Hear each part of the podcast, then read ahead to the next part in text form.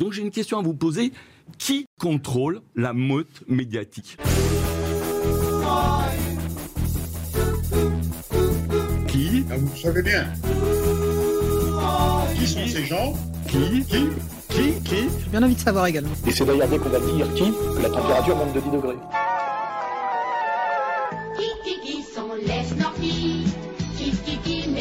N'y a pas assez d'eux, il faut nous dire de quoi il y a trop. Qui? Ben, C'est la communauté que vous connaissez bien. Je vous demande de vous arrêter. Qui a le droit?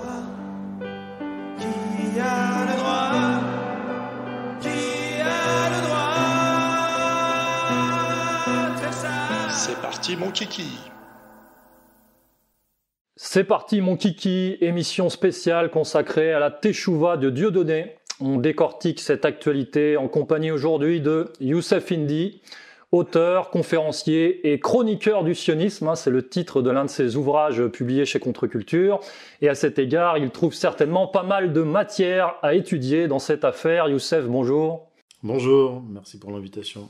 Xavier Poussard, rédacteur en chef de la remarquable lettre d'information Faits et Documents, qui va notamment nous éclairer sur les forces en présence. Xavier, bonjour.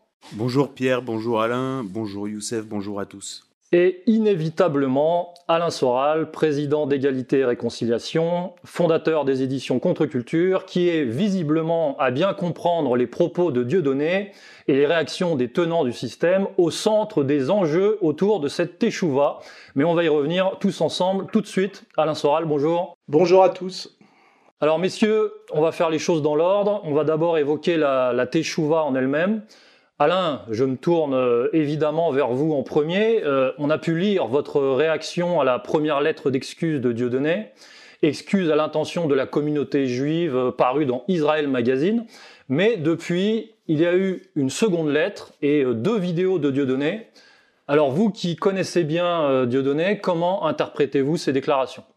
Bah, Déjà, nous, on a appelé ça teshuva, hein, qui est parce que c'est un terme approprié, c'est un terme juif, hein, qui veut dire normalement euh, demande de pardon avec une dimension de soumission. Alors euh, normalement, je pense que c'est demande de pardon sans doute euh, à Dieu, mais là, on est plutôt sur la demande de pardon à la, communauté, avec cette idée un peu qu'on était sorti du, domaine des justes et qu'on réintègre le domaine des justes, hein, un peu.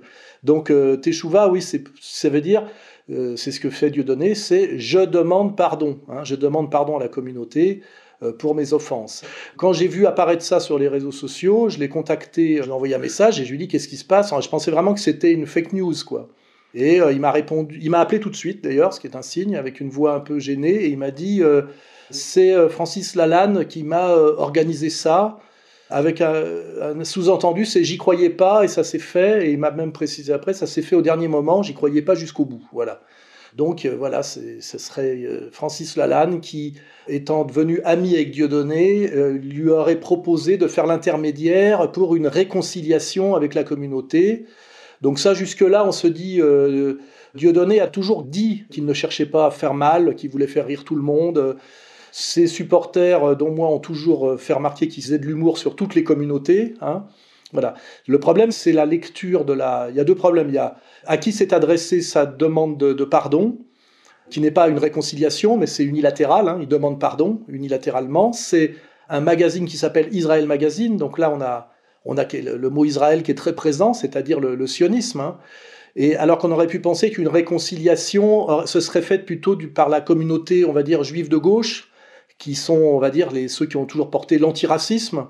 C'est pour ça que là, il y a une première, je dirais, incohérence. C'est que, il y en a même deux, c'est que c'est pas une réconciliation, c'est une demande de pardon unilatérale. Donc, c'est-à-dire, c'est, c'est s'écraser euh, et se soumettre.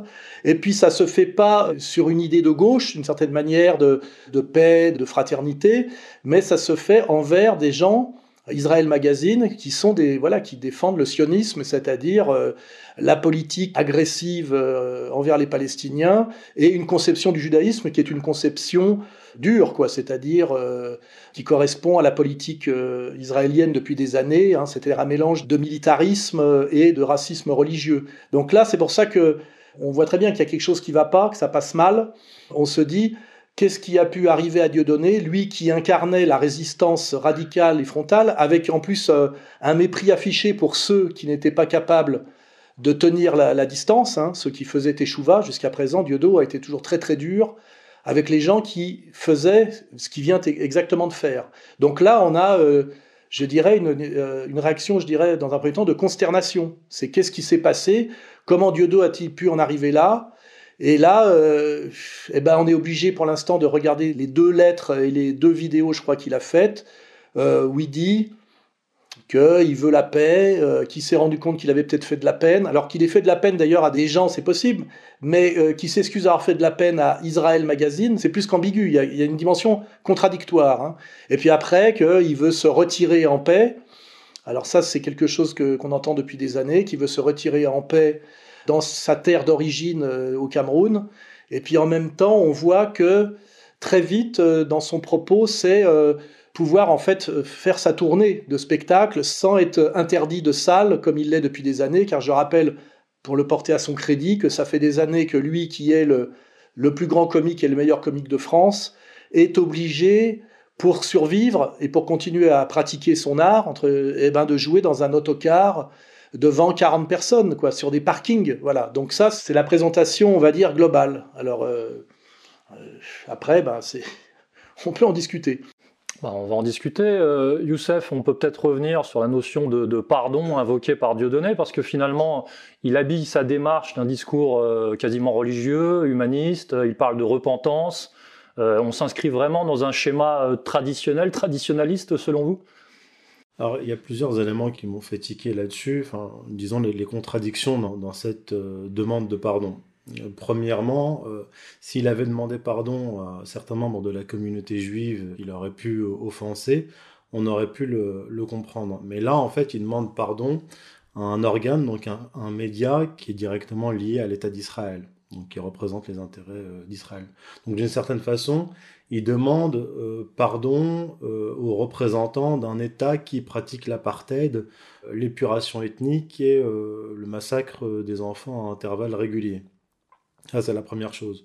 Donc, du, point de vue du christianisme, disons que, que ça se tient pas vraiment. Parce que dans le christianisme, hein, c'est une conception qui est assez proche de, de l'islam, si on veut obtenir le pardon de Dieu, on doit aussi accorder le pardon à ceux qui nous ont offensés, fait du mal, etc. Alors que là, dans cette situation, euh, disons que c'est plutôt Dieu donné qui est la victime, puisque pendant 20 ans, il a été euh, insulté, diffamé, euh, il a subi des, des, procès, il a été agressé avec ses enfants. Donc si euh, quelqu'un ou une organisation doit demander pardon, ce serait plutôt euh, ce qu'appelle Goldnadel la communauté juive organisée Israël, à Dieu donné et non pas, et non pas l'inverse. Ensuite, en fait, il y a une asymétrie entre la, conception euh, chrétienne du pardon et la conception juive du pardon. Et là, c'est vraiment très très important. Parce que, Alain l'a dit, il y, a le terme teshuva, en fait, qui signifie en gros repentance et faire amende, amende honorable. Mais ça, ça concerne euh, les juifs eux-mêmes. Mais pour ce qui est du, goy, donc du non-juif vis-à-vis de la communauté juive, c'est un autre c'est un autre système de réparation. Si on revient à la, conception euh, juive du pardon, originellement originellement dans l'Antiquité, on obtenait le pardon de Yahvé, donc euh, de Dieu selon selon les juifs, par un sacrifice expiatoire, c'est-à-dire qu'on allait au temple avec de l'argent et un animal à, à immoler. Donc c'était par de l'argent en fait, euh, par, de l'argent qu'on obtenait le pardon. Bon, ce système-là a été aboli depuis la destruction du temple, mais dans la conception juive, en fait, le judaïsme est toujours porteur euh, d'une théologie qui est euh, ethno-tribale, qui remonte à l'Antiquité parce que les juifs n'étaient pas les seuls à, pratiquer ce genre de rituel. Et d'ailleurs, dans les langues indo-européennes, le mot dette signifie toujours péché ou culpabilité.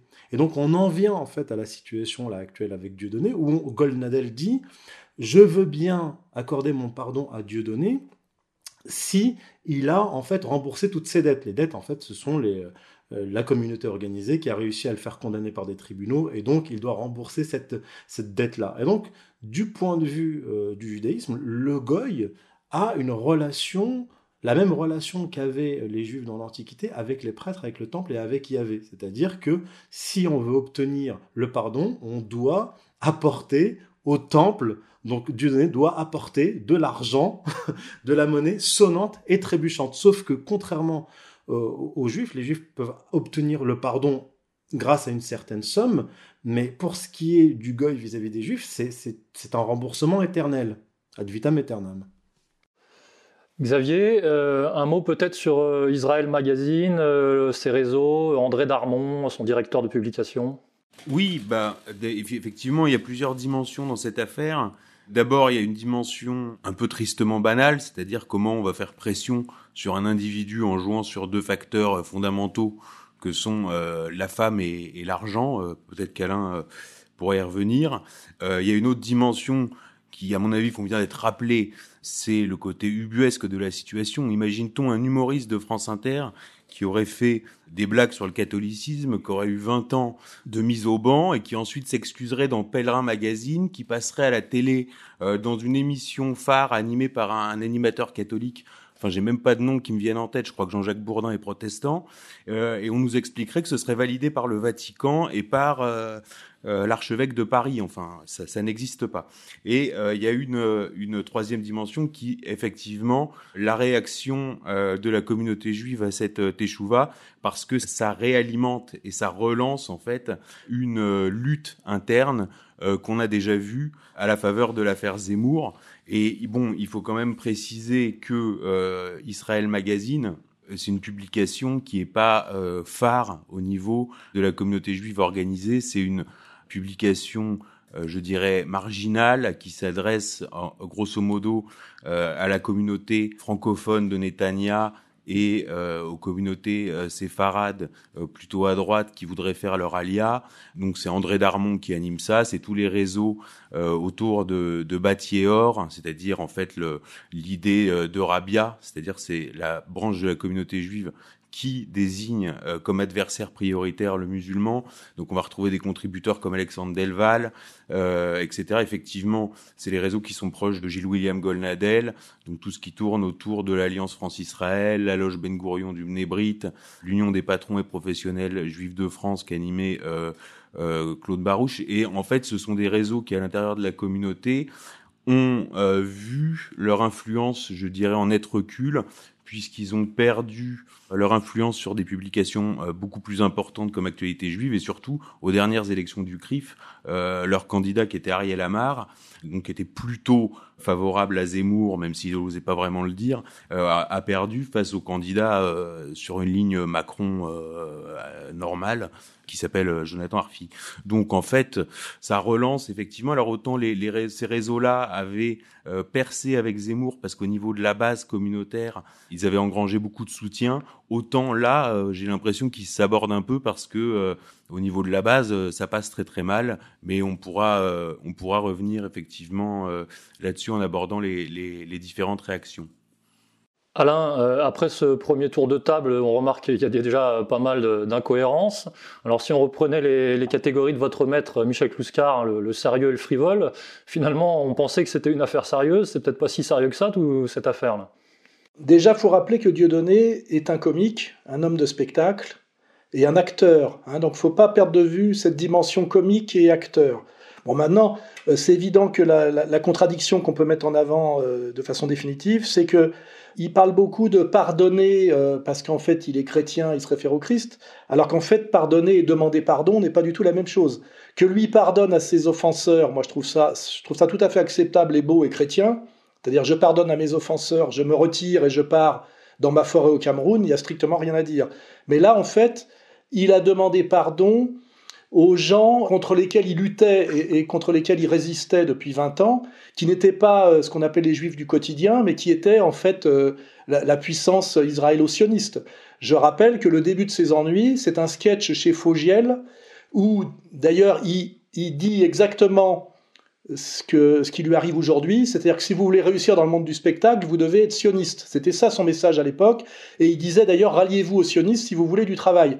Et ce qui est triste, c'est que c'est ce sketch qu'il faudrait remettre en ligne d'ailleurs, qui n'était pas spécialement drôle, mais qui, montrait une insoumission radicale à, euh, on va dire, euh, euh, l'univers Hanouna, d'une certaine manière, si on veut voir par rapport aujourd'hui. Et là, on a un type qui jouait en plus le, nègre marron, c'est-à-dire qui s'appuyait sur, sur, on va dire, une, une symbolique et une mythologie de l'esclave noir qui s'échappe de la plantation. Hein.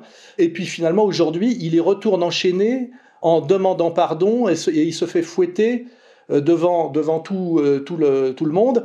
Et c'est pour ça qu'il y a une dimension très triste dans tout ça, c'est que ça doit euh, pousser, je dirais, à ne plus espérer de voir que le champion de l'insoumission de la résistance aujourd'hui se soumet, et je dirais se soumet intégralement, hein, c'est-à-dire il demande pardon, même non pas à Dieu, mais il demande pardon à Israël Magazine. Hein, c'est vraiment ce qu'on peut faire, je dirais, de pire de ce point de vue-là. Hein, c'est la première chose. Et deuxième chose, euh, qu'est-ce qui peut nuancer ça? Eh ben, c'est que Dieudonné est un homme de spectacle. Donc on se dit, en fait, il joue un rôle. Parce que n'oubliez pas que la grande spécialité de Dieudonné, pour ceux qui connaissent ses one-man shows, c'est qu'il est capable, euh, par ses mimiques et par ses changements de voix, de jouer tous les rôles. C'est-à-dire, il joue le noir d'Afrique, le noir antillais, le chinois, le québécois, euh, euh, le juif séfarade, le beauf. Il est capable de jouer tous les rôles. Donc il y a à la fois le côté très triste du type qui était, le, on va dire, le chef de la résistance, le, le- le plus haut gradé, le plus intransigeant sur la soumission, qui se soumet intégralement. Donc ça, c'est le côté déprimant. Et en même temps, on se dit, n'oublions pas que Dieudonné est un acteur, n'oublions pas que Dieudonné est un judoka, c'est-à-dire que en général, il essaye de, de se servir de la force de l'autre pour triompher. Il se fait passer pour dominer, pour être dominant. C'est le gros truc du judo. Hein. Et donc, on est toujours un peu on garde toujours une espèce de petite réserve en se disant, mais euh, est-ce qu'il a, est-ce qu'il a dit son dernier mot? Est-ce qu'il nous prépare pas une super quenelle? Et n'oubliez pas que même sur l'idée de la quenelle qui était décrétée comme salut nazi inversé, la manière sidérante dont aujourd'hui il se soumet en prétendant, je dirais quelque part qu'il n'a jamais été aussi libre et que c'est un acte merveilleusement christique, alors que je rappelle que le Christ, il va, euh, c'est le Golgotha, c'est-à-dire il accepte d'être crucifié pour ne rien lâcher de son propos et changer le monde par sa mort. Hein, le Christ ne demande pas pardon au Sanhédrin. Hein. Il tient tête au Sanhédrin jusqu'au bout et il dit juste à la fin sur la croix Mon Père, pardonnez-leur car ils ne savent pas ce qu'ils font. Et de cet acte de courage euh, et d'héroïsme absolu, c'est de donner sa vie, il change la face du monde, le Christ, puisqu'en fait on passe du judaïsme au christianisme par cet acte, cet acte euh, de sacrifice, hein, qu'on soit religieux ou pas. C'est dans les faits, c'est ça. Or là, euh, Dieudonné fait ce que j'appellerais euh, euh, une, une inversée, comme il y a eu la quenelle, c'est-à-dire un truc d'un tel culot, d'une telle, euh, telle fausseté qui provoque la sidération, qu'on se demande pas si en bon judoka, il n'est pas en train de nous démontrer regardez, je me comporte vraiment comme euh, le pire des, des traîtres et des menteurs, et quel est mon modèle hein? Mon modèle, c'est euh, ceux qui viennent de me soumettre. Alors après, il faudrait expliquer comment ils ont eu la puissance de le soumettre. Et dans son esprit, on peut s'imaginer que peut-être par une forme de sacrifice, un sacrifice dans le déshonneur hein, et dans la trahison, il ne montrerait pas finalement quelque chose qui crève les yeux. Là, c'est qui a le pouvoir en France, puisqu'on découvre aujourd'hui que pour avoir le droit à nouveau de jouer dans des grandes salles sans être interdit par les édiles des villes, hein, puisque c'est quand même la conséquence pratique, c'est qu'il a pu jouer déjà à Aix-en-Provence et à Marseille, on se rend compte que ce n'est pas la loi qui fait la loi en France et c'est pas la République, mais ça a été bien dit chez Hanouna, c'est le grand rabbin de France et l'ambassadrice d'Israël. Voilà. Est-ce que c'est pas ça euh, la stratégie cachée de Dieudonné ou est-ce qu'il n'y a pas plusieurs niveaux de compréhension dans l'acte de Dieudonné, dans sa stratégie actuelle? Est-ce qu'il n'y a pas dans sa soumission honteuse et intégrale une dimension aussi de chutzpah inversé, c'est-à-dire un message, je dirais, caché et est-ce que c'est pas ça qu'il espère faire passer foutu pour foutu sur le long terme? Voilà. Euh, toutes ces questions, on peut se les poser. Ces questions sont posées. Messieurs, on, va maintenant analyser plus en détail les, réactions des premiers intéressés, hein, les représentants de la communauté juive. Alors d'un côté, on, a vu des gens comme Gilles William Goldnadel et Elisabeth Lévy euh, relativement accepter euh, ces excuses, et de l'autre, on a vu quelqu'un comme Rachel Kahn monter au créneau et plaider pour une, poursuite des persécutions euh, judiciaires contre Dieudonné. Alors, euh, est-ce qu'il y a quelque chose qui se joue euh, devant nous dans la communauté organisée? Euh, Alain, vous, voulez peut-être mettre en évidence un, une certaine opposition, peut-être relative, entre d'un côté une certaine droite juive, de l'autre côté une certaine gauche euh, antiraciste?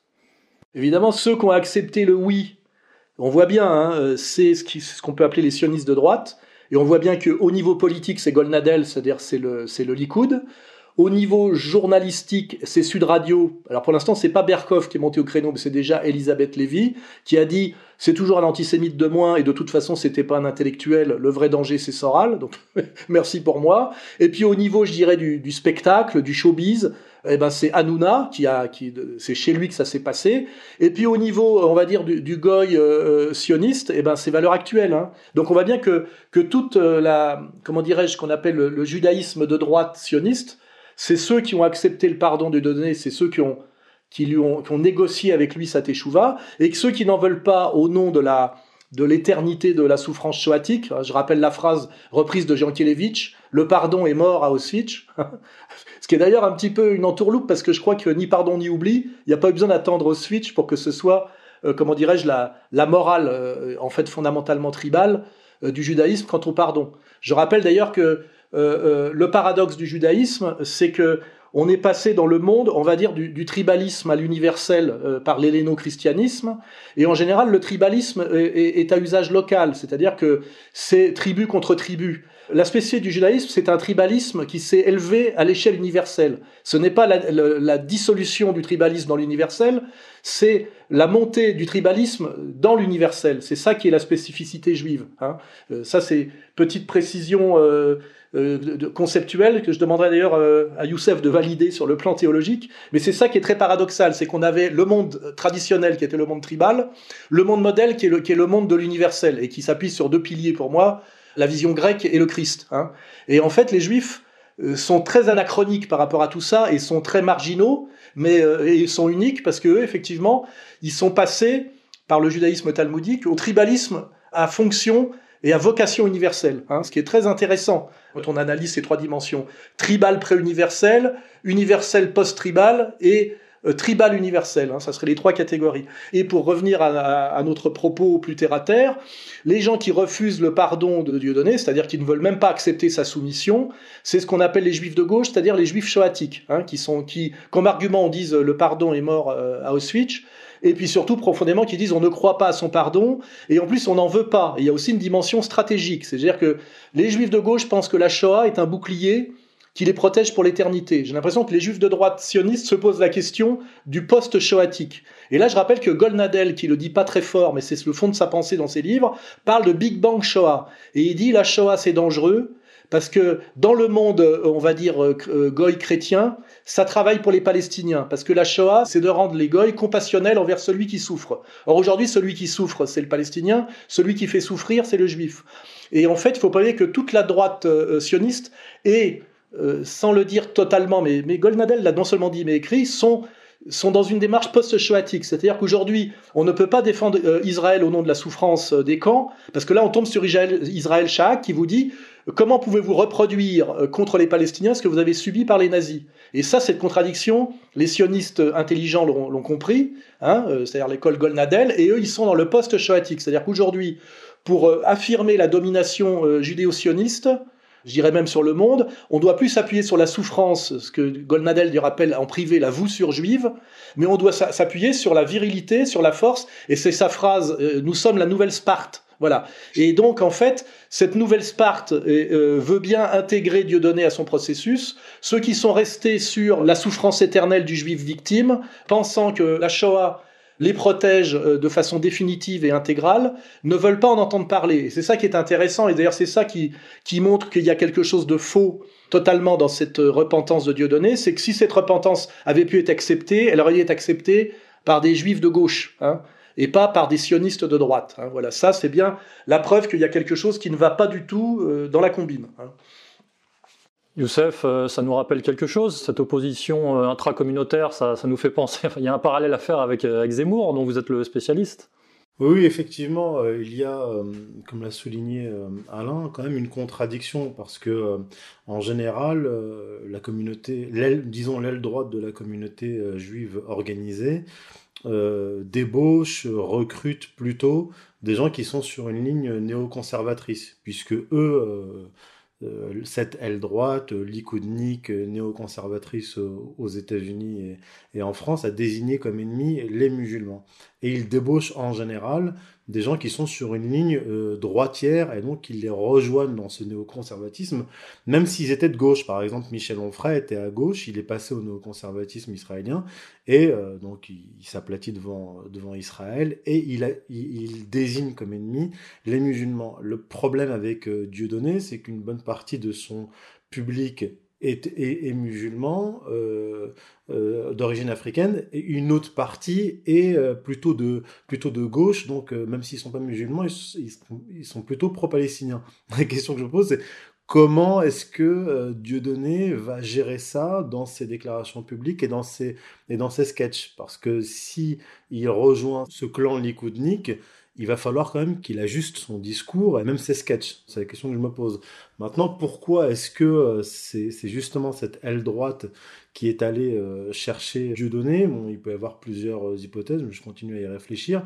En tout cas, eux, ils se posent, et là on le voit avec CNews, Hanouna, etc., comme les défenseurs de la liberté d'expression, parce qu'ils sont à la fois euh, likoudniques, pro-israéliens, tout ce qu'on veut, mais aussi euh, trumpistes, euh, comme Berkov, qui fait souvent des sorties euh, pro-Elon Musk, anti-vax, etc. Donc en fait, ils, ne sont pas seulement néoconservateurs et pour le choc des civilisations, ils sont aussi sur la ligne liberté d'expression. Euh, D'ailleurs, Berkoff m'a dit une fois euh, sur Twitter, oui, je suis pour la liberté d'expression, venez, on va débattre. C'était en septembre dernier. en tout cas, ils, sont, même si les, actes ne, ne, rejoignent pas leur position et leur, leurs mots, leur déclaration, c'est leur position. Donc en fait, là, il y a une logique. C'est on va débaucher Dieu donné parce que nous sommes les défenseurs de la liberté d'expression. Mais il y a quand même une contradiction. Oui, je pense qu'on peut comprendre cette défense de la liberté d'expression parce qu'elle lutte contre quoi? Elle lutte contre le politiquement correct, qui est un truc qui monte depuis les années 85. Or, le politiquement correct, c'est de gauche, et c'est la protection de toutes les minorités contre l'agressivité naturelle de la majorité. Or, quand on défend la liberté d'expression aujourd'hui, en fait, ça veut dire qu'on défend euh, toute la droite qui a été interdite depuis les années 85. Et en fait, c'est, on voit bien qu'il y a une convergence entre cette libération de la parole en réalité de droite euh, sur le droit de euh, notamment de critiquer tout ce qui est incritiquable aujourd'hui, toutes ces minorités soi-disant opprimées. Et donc il y a un côté stratégique, hein, parce que la liberté d'expression aujourd'hui, bah d'abord ça donne Charlie Hebdo, Hein, le droit de se moquer du, prophète et de faire des caricatures, hein, et puis ça permet en fait de lever un peu cette chape euh, politiquement correcte qui est fondamentalement, je le dis, de gauche et qui est donc fondamentalement antisioniste en réalité. Hein le politiquement correct, empêche la fierté euh, du sionisme de droite. Ça a aussi euh, d'être contre le politiquement correct. Ça tend la main à toute une droite style valeur actuelle, qui d'ailleurs on l'a vu quand ils ont sorti leur truc sur Obono. Hein, ils s'en sont pris plein la gueule. Et donc en fait, euh, libérer la parole aujourd'hui et être pour la liberté d'expression, c'est en fait essayer de désincarcérer la, parole de droite d'une certaine manière. Hein. C'est donc il y a cette dimension stratégique évidente.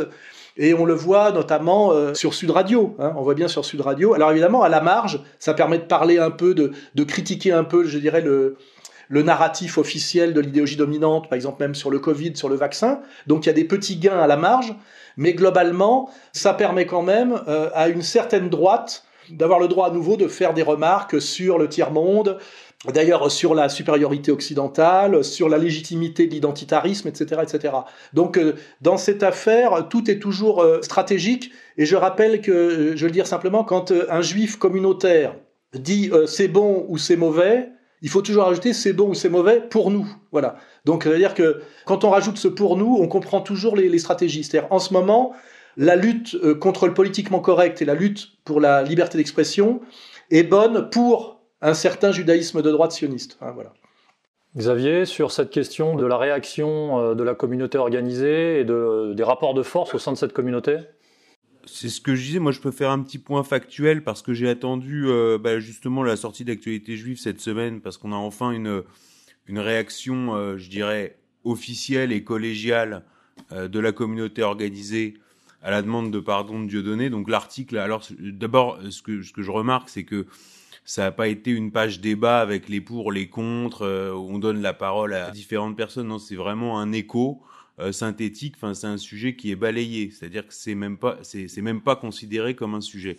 Donc, je vais euh, me contenter de citer l'article parce que d'abord, il est bien fait, il est synthétique et il est bien informé, et puis il permet de voir un peu aussi comment les représentants de la communauté juive organisée pensent et, et voient le monde. Donc l'article s'appelle Demande de pardon, la mauvaise blague de Dieudonné. Hormis quelques rares personnes, ces excuses ne, convainquent ni sur la forme ni sur le fond. Dieudonné demande pardon à la communauté juive. On aurait pu croire mardi 10 janvier que cette lettre n'était qu'un sketch, refaisant surface tant il s'agit là d'un des sujets de prédilection. Mais sa publication dans Israël Magazine puis sa médiatisation le soir même par Cyril Hanouna dans son émission Touche pas à mon poste lui ont donné écho. Aussitôt publiée, la lettre est prise pour ce qu'elle est par l'immense majorité de ceux qui depuis plus de 20 ans connaissent la nocivité du prétendu comique, soit une supercherie, soit une manœuvre pour éviter de nouvelles condamnations judiciaires et ou pour rentrer de nouveau dans des salles de spectacle qui depuis longtemps lui refusent leur scène. Et comme l'a justement rappelé Rachel Kahn, si Dieudonné tient à demander pardon, qu'il vienne au tribunal. En septembre dernier, la justice avait condamné Dieudonné à 10 000 euros d'amende pour injure à caractère raciste à l'égard de l'essayiste. S'il tenait vraiment à demander pardon et reconnaissait la gravité de ses actes, il retirerait son appel, qui pour l'heure est maintenu, ajoute Rachel Kahn. Sur les ondes de Radio Shalom mercredi dernier, le rabbin Moshe Levin a affirmé avoir été approché en août dernier par un proche du polémiste en vue d'une rencontre. Après consultation de membres de son entourage, le rabbin a décliné la proposition, ce que confirme Jonathan Arfi, appelé par le rabbin Levin. Depuis 20 ans, rappelle le président du CRIF, Dieudonné alimente la haine antisémite et surfe sur elle. Il reste dubitatif sur cette demande de pardon. Sur son site, dieudosphère.com, ces tout derniers sondages demandent s'il faut dissoudre le CRIF et l'UEJF et si ce sont les Rothschild ou le peuple français qui ont gagné la Seconde Guerre mondiale, qu'il commence par changer sa ligne ou qu'il s'impose une cure de silence avant de parler de pardon, estime-t-il. Pour Claude Brochurberg, militant de la mémoire, la démarche de Dieudonné surprend et ne convainc pas. Je pense à cet instant à nos frères et sœurs orphelins de la Shoah qui ont quitté ce monde pour lesquels les paroles et les gestes de Mbala ont entaillé le cœur d'une blessure incoercible. Les offensés qui nous ont quittés engagent notre responsabilité à ne pas accepter ce pardon, explique-t-il. Les quelques-uns qui sur Twitter ont immédiatement réagi favorablement à sa lettre sont des personnalités qui n'ont jamais caché leur sympathie à l'égard du Rassemblement national. L'actrice Véronique Jeuneste et l'avocat Gilles-William Golnadel notamment. On sait que Francis Lalanne, qui a voté RN au second tour de la présidentielle, était aussi à la manœuvre pour faire publier la lettre dans Israël Magazine. Voilà, c'est clair et net. Le pardon refusé. Donc en fait, il y a bien l'idée des salles auxquelles ils ont bloqué l'accès. Donc en fait, il y a bien cette question de l'ouverture des salles, mais on lui demande déjà de retirer, de modifier la ligne de son site. Ça veut dire qu'on va, on va lui dire, enfin, tu demandes pardon, mais tu continues à vendre tous les spectacles que tu as faits entre euh, depuis le divorce de Patrick jusqu'à aujourd'hui. Et déjà, la CICAD lui a demandé de modifier le spectacle qui joue. Euh, la CICAD qui est l'équivalent de la LICRA en Suisse. Donc honnêtement, le pardon a été refusé parce qu'en fait, bon, euh, enfin, on voit pas comment Dieudonné peut aller tellement plus loin et visiblement. Euh, bon, ils, veulent bien le laisser jouer, mais il y aura. Euh, mais alors, il y a l'idée de la fondation qui est quand même intéressante parce que dans la, deuxième communication de Darmon dans Israël Magazine, il y a quand même l'idée que Dieudonné a promis de créer une fondation avec Elie Semoun. Et alors la question, ça, ça reste, euh, voilà, la question qui reste ouverte, est est-ce que les sous, enfin les recettes des spectacles qu'il peut à nouveau jouer euh, vont être reversées à cette fondation, fondation ayant pour objet effectivement d'accomplir la tchouva financièrement? Alain, une réaction? Oui, ben là on, a, on, aborde un autre sujet qui est beaucoup moins euh, idéologique et, et théologique c'est la dimension du spectacle, au sens salle de spectacle et au, sens monde du spectacle. Je rappelle qu'il y a eu toute la période Covid où les salles ont été fermées. Il y a aussi plus profondément que ça un politiquement correct euh, hyper dur qui empêche les comiques d'être drôles parce qu'en fait ne sont drôles que les sujets à risque et c'est pour ça que Dieudonné était très drôle. Hein. Alors est-ce que euh, quand on voit que Hanouna adoube Dieudonné, la question qu'on peut se poser c'est est-ce que aujourd'hui le monde du spectacle qui voit que il n'y a plus un ticket qui se vend, ne se disent pas finalement Dieudonné qui est une bête de scène et un auteur, je rappelle, hein, il est capable d'écrire deux spectacles par an depuis 20 ans, c'est le seul. Est-ce qu'à un moment donné, la punition la plus intelligente euh, dans l'esprit euh, de la communauté juive, ce n'est pas de s'en servir de locomotive de spectacle, puisqu'on voit d'ailleurs déjà que les salles ont été réouvertes pour lui, ce qui lui permet derrière, puisqu'en fait il a demandé pardon, de réintroduire Bigard, puisque Bigard en fait avait, avait peur d'y aller, mais peut-être que là, le message envoyé d'ailleurs par Hanouna, le chef du spectacle, et peut-être même le producteur euh, derrière. Hein. On pourrait parler du rôle un peu étrange de, Christelle Camus, des incohérences dans des histoires d'avocats qui sont dans des, comment dirais-je, dans des, des choses que d'un point de vue du droit qui sont des conflits d'intérêts majeurs et qui fait que je pense que tout est du théâtre dans cette histoire. D'ailleurs, puisqu'on découvre que ça fait trois mois que c'était en négociation tout ça, à l'époque donc où chez Hanouna, on se rappelle du lynchage de Francky Vincent, etc.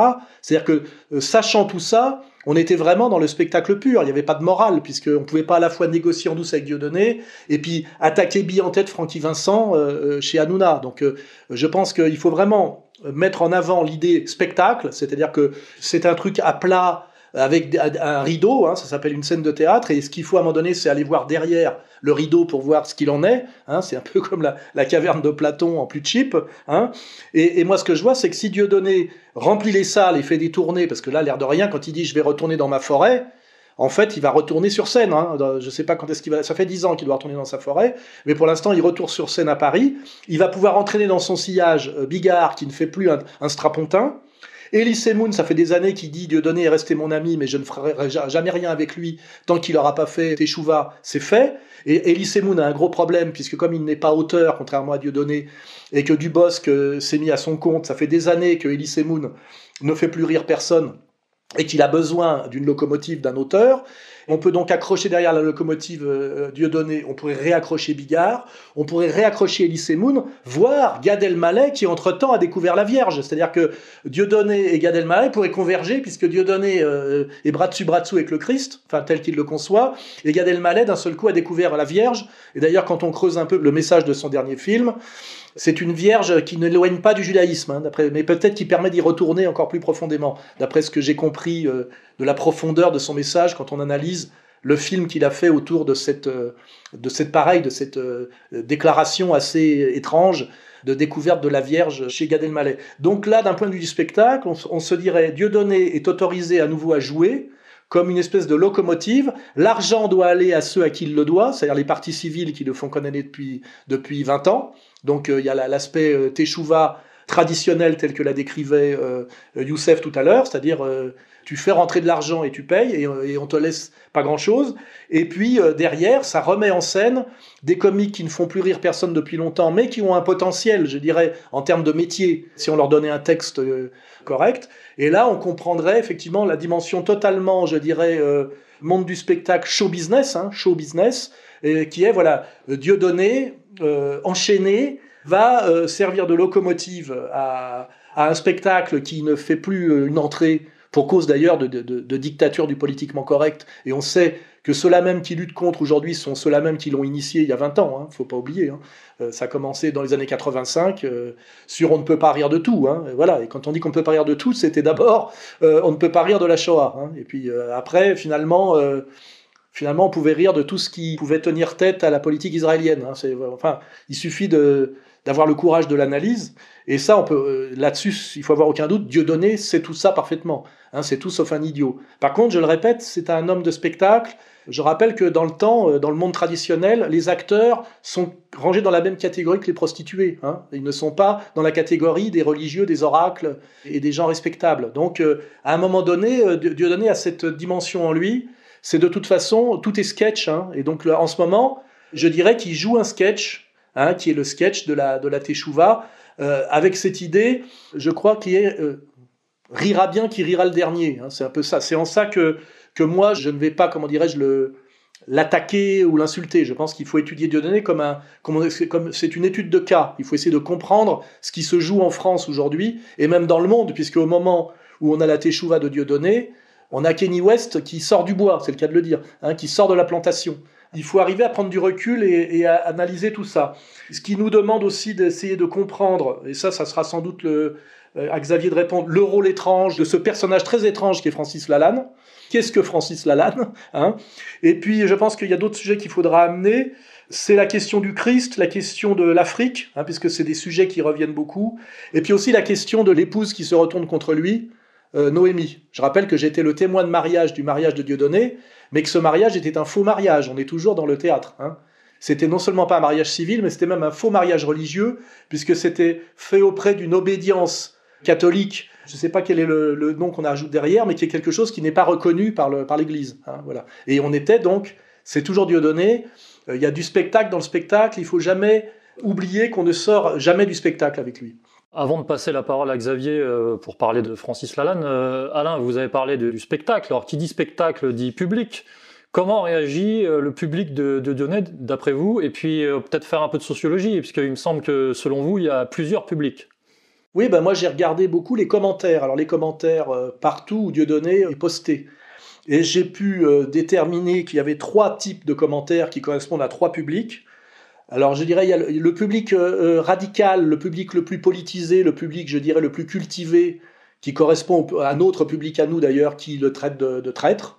Hein, voilà, et déception, et un peu comme si Dieudonné était décédé. Hein. Il y a des types qui mettent, voilà, de 2002-2022, puisqu'effectivement, il y a, il y, a, il, y a, il y a 20 ans. Et puis, euh, bon, bah, euh, voilà, Dieudonné n'existe plus, quoi, hein, avec une colère parfois, euh, une déception, etc. Donc ça, c'est le premier public. Le deuxième public, qui me paraît plus, on va dire, gentil, qui est de dire, avec tout ce qu'il a fait, on ne peut pas vraiment l'accabler, et même on doit accepter. Alors là, je pense qu'il y a un contresens. Euh, ça serait valable, ce pardon, je dirais, ou cette compréhension, si Dieu donnait réellement faisait ce qui, est une partie de sa lettre d'excuse. Je suis fatigué du combat, je pardonne à mes ennemis et je me retire en Afrique. Moi, si Dieu me disait, Alain, je suis épuisé après 20 ans de lutte, je me retire en Afrique, je dirais, euh, avec tout ce que tu as fait, tu as largement le droit, que celui qui a, fait mieux lui jette la première pierre. Hein. ça serait ça l'idée. Hein. Et ça, ça serait totalement valable. Le problème, c'est que Dieu donnait une fois de plus homme de spectacle euh, qui joue des rôles, ne se retire pas en Afrique, hein, sur la pointe des pieds. Il se soumet intégralement au, sionisme international et il continue chaque jour de jouer dans des salles, euh, des salles bien pleines d'ailleurs, elles sont bien pleines visiblement euh, en France. Hein. donc, ce il a le droit de me paraît être un contresens assez profond, parce qu'en en fait, non, il ne s'est pas retiré, il a balancé tout le réseau d'une certaine manière. Il a trahi. Or, euh, normalement, il a une responsabilité par rapport à tout ça. Et euh, là, c'est quand même une. Je rejoins le premier public. Euh, il a trahi et et ça a des conséquences dramatiques sur le, moral, sur sur le moral. Et c'est pour moi, comment dirais-je, impardonnable, sauf si derrière il y aurait une super stratégie de, de, de inversé avec le rira bien qui rira le dernier. Mais c'est quand même de la quand même de la haute voltige et euh, on n'est pas, enfin disons, le, le, suivre inconditionnellement sur cette voie euh, euh, ultra ambiguë, ultra risquée, on est en droit de ne pas le faire. Voilà. Et le troisième public, malheureusement, je dirais, c'est le public d'origine de Dieudonné. C'est-à-dire, en fait, n'oublions pas, Dieudonné est un antiraciste, antifasciste au départ, avec une forte dimension communautaire à une époque justement du communautarisme exacerbé qui commence à disloquer l'unité républicaine. Hein. On est bien au milieu des années 80, avec ce communautarisme victimaire modélisé sur, le, sur le, la souffrance juive, hein, la souffrance des souffrances, hein, et où Dieudonné dit en gros, euh, nous les Noirs n'avons pas notre part de gâteau. et là, on est sur un public, je dirais, de, donc de gauchistes qui aujourd'hui qui est le, public le plus stupide, hein, évidemment, euh, s'extasie parce que Dieudonné euh, serait christique. Hein? Donc là, euh, je demanderais presque à, Youssef de nous rappeler en tant que théologien ce que c'est que la démarche christique. Hein. Euh, elle est inscrite dans le marbre. Hein. Ça consiste pas à, demander pardon aux Sanhédrins, à leur lécher les pieds et à te balancer les adresses de, tous les apôtres. c'est pas tout à fait ça. Hein. Mais alors là, ce qui est incroyable, c'est que ce public-là qui, dit quelle merveille Dieu donné, euh, le pardon, c'est beau. Alors il y en a qui se réclament du bouddhisme, je sais pas quoi. Donc on a bien un public qui est traditionnellement antiraciste et antifasciste qui sont quand même les deux mamelles de la stupidité, et qui rajoutent en fait avec le Christ, leur Christ à eux, qui est un Christ gauchiste, la sodomie. Hein, voilà, c'est-à-dire que c'est des, des, des gens c'est euh, pour moi c'est la, la lie de l'intelligence politique et c'est je dirais sur ce terreau euh, putride que s'est construit tout l'effondrement euh, de la France et toute la domination la plus perverse. Et ce que je vois, c'est que ce public-là, qui est un tiers de son public, est, tout, est, là, présent, tout en extase, en disant euh, merveilleuse démarche christique de Dieudonné, qui a enfin trouvé la paix, qui nous montre la voie. hein. Et là, euh, c'est tellement énorme de bêtises et tellement un contresens par, par rapport à ce qu'est le Christ et à son message que je préfère donner la parole à Youssef que d'aller plus loin, par, respect pour ma vieille amitié pour Dieudonné. Je ne peux quand même pas m'asseoir sur 20 ans de camaraderie. Youssef, si vous voulez développer. Oui, alors euh, je, développe un petit peu sur le christianisme et euh, ensuite j'ai- j'aimerais revenir sur le contexte sociopolitique euh, français. Oui, alors le, le- c'est vrai qu'on on nous dit souvent, quand on se retire de la lecture des, des évangiles, que le message du Christ, c'est un message de, de paix et que c'est un message d'amour, alors que lorsqu'on lit euh, les, les évangiles euh, en détail, euh, le Christ est très souvent en colère. Des fois même, il est en colère contre les apôtres. Il leur dit, mais n'avez-vous aucune intelligence? Donc c'est quelqu'un qui... je, je me souviens pas avoir vu un passage, lu un passage dans les évangiles où le Christ sourit, parce qu'il il est, il est pas là pour ça. D'ailleurs, il le dit, il dit, je suis venu non pas pour apporter la paix, mais l'épée. Dans son rapport, en fait, euh, à l'autorité euh, juive, sacerdotale de, l'époque, eh bien, euh, c'est totalement conflictuel. Ce sont des insultes. race de vipère, engeance de serpent, comment échapperez-vous à euh, euh, lorsque l'on vous écoute, lorsque l'on vous voit, vous êtes beau, etc. Mais à l'intérieur, comme dans des tombeaux, vous êtes plein de pourriture et d'intempérance.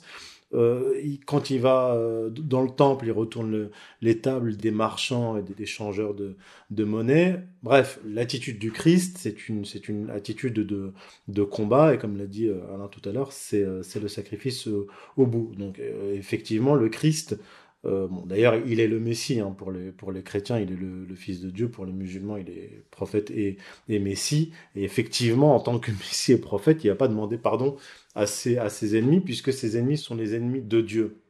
Il y a autre chose, souvent on cite le fameux passage euh, du Christ qui dit euh, lorsque l'on vous gifle, tendez, tendez la joue gauche. Bah, en, réalité, ça, ça vaut pour les rapports interpersonnels. Et comme l'a expliqué Carl Schmitt, ça ne vaut pas pour les, ennemis politiques. Pour votre ennemi personnel, oui, vous pouvez lui pardonner, etc. Mais pour votre ennemi politique, et là on est dans un conflit politique, puisque certes Dieudonné est un individu, mais il fait face à des organisations politiques qui sont liées à un État qui s'appelle l'État d'Israël.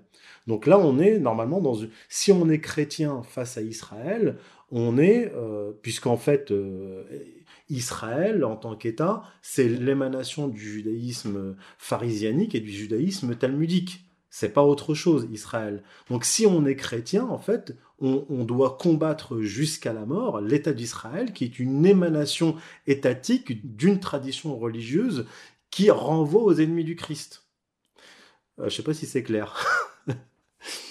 Maintenant, euh, j'aimerais revenir sur le contexte avant d'oublier. C'est que ce qui est très intéressant avec, euh, avec Dieudonné, c'est que il a été attaqué très virulemment par le système parce qu'il était issu du système et plus spécifiquement issu du monde du spectacle. Et en fait, dans la société du spectacle, celui qui était le mieux placé pour critiquer justement cette société du spectacle et les tenants de la société du spectacle, c'est quelqu'un qui était issu de la société du spectacle et du milieu du spectacle, et non pas un type d'extrême droite qui a des posters de, euh, du maréchal Pétain. C'est beaucoup moins, beaucoup moins séduisant. Et, et- et c'est en cela qu'il a été extrêmement dangereux, Dieudonné, puisque c'est comme dans le film Matrix, c'est l'anomalie, systémique. C'est le type qui a été produit par le système et qui d'un seul coup se retourne contre le système. Maintenant, il faudrait essayer de comprendre pourquoi est-ce qu'il s'est retourné contre les tenants de ce système. Est-ce qu'il s'est retourné contre les tenants de ce système comme une certaine bourgeoisie catholique du 19e siècle contre la plus haute bourgeoisie euh, juive de, de l'époque? Est-ce que c'était une concurrence? Est-ce que c'était une vengeance? Ça, je je connais pas personnellement Dieudonné pour le dire, mais en fait, la fin de cette séquence correspond en fait d'une certaine façon à la disparition de la société du spectacle, puisque la société du spectacle correspond à ce qu'appelle le maître d'Alain euh, le capitalisme du, du désir, c'est ça, qui correspond à la société de consommation, à la société de production, donc à la société de la croissance économique. Or là, on est rentré dans, dans, dans une autre séquence historique, une séquence historique totalitaire avec une société de la consommation qui a été remplacée par ce que j'appelle la société de la consommation, donc, on n'est plus dans la production et en fait, la société du spectacle diminue à force qu'augmentent les pénuries d'une certaine façon. Et en fait, Dieu donné, d'une certaine façon, n'a plus trop sa place dans cette société du spectacle qui était déjà finissante quand il s'y opposait, mais aujourd'hui qui est carrément, euh, disons, officialisé. C'est la fin du libéralisme, de la liberté individuelle, de la consommation et de la société du spectacle. Le spectacle existe toujours. D'ailleurs, le spectacle, on peut même le retrouver dans des manifestations anti-pass, etc., puisque Philippot fait danser les, les manifestants, et d'ailleurs même Francis Lalanne allait aux, manifestations des Gilets jaunes pour jouer de la guitare. Donc il reste quand même quelques espaces de spectacle. Mais je pense que globalement, on est en train de sortir de la société du spectacle et qu'on est en train d'entrer dans le dur et que donc l'idée qu'on peut euh, marcher derrière un troubadour révolutionnaire, un humoriste révolutionnaire est en train de s'effondrer. C'est-à-dire que là, on va vraiment rentrer dans, le dur, dans le combat extrêmement dur, et que ce système qui s'est rigidifié n'accepte même plus l'humour contre lui. Donc là, on, va vraiment rentrer dans, le dur. Oui, on peut même le dire de façon, je dirais, presque plus simple, c'est que avec l'arrivée, je dirais, de Poutine, d'une certaine manière, Dieudonné n'a plus assez de sérieux en lui, et n'est plus qualifié pour incarner euh, la lutte en France, je dirais. D'une certaine manière, c'est en ça que moi je le vois comme euh, quelque chose qui le dépasse et qui nous dépasse. C'est que là, on va, on rentrer dans une séquence qui demande vraiment, euh, pour reprendre les catégories de Plouscar, du sérieux. Et Dieudonné est, a toujours été et, est beaucoup trop frivole pour pouvoir incarner la lutte qui commence. Et d'une certaine manière, peut-être qu'il en a conscience, il se retire du jeu au moment où justement il n'y aura plus aucune dimension de jeu dans tout ça. Hein.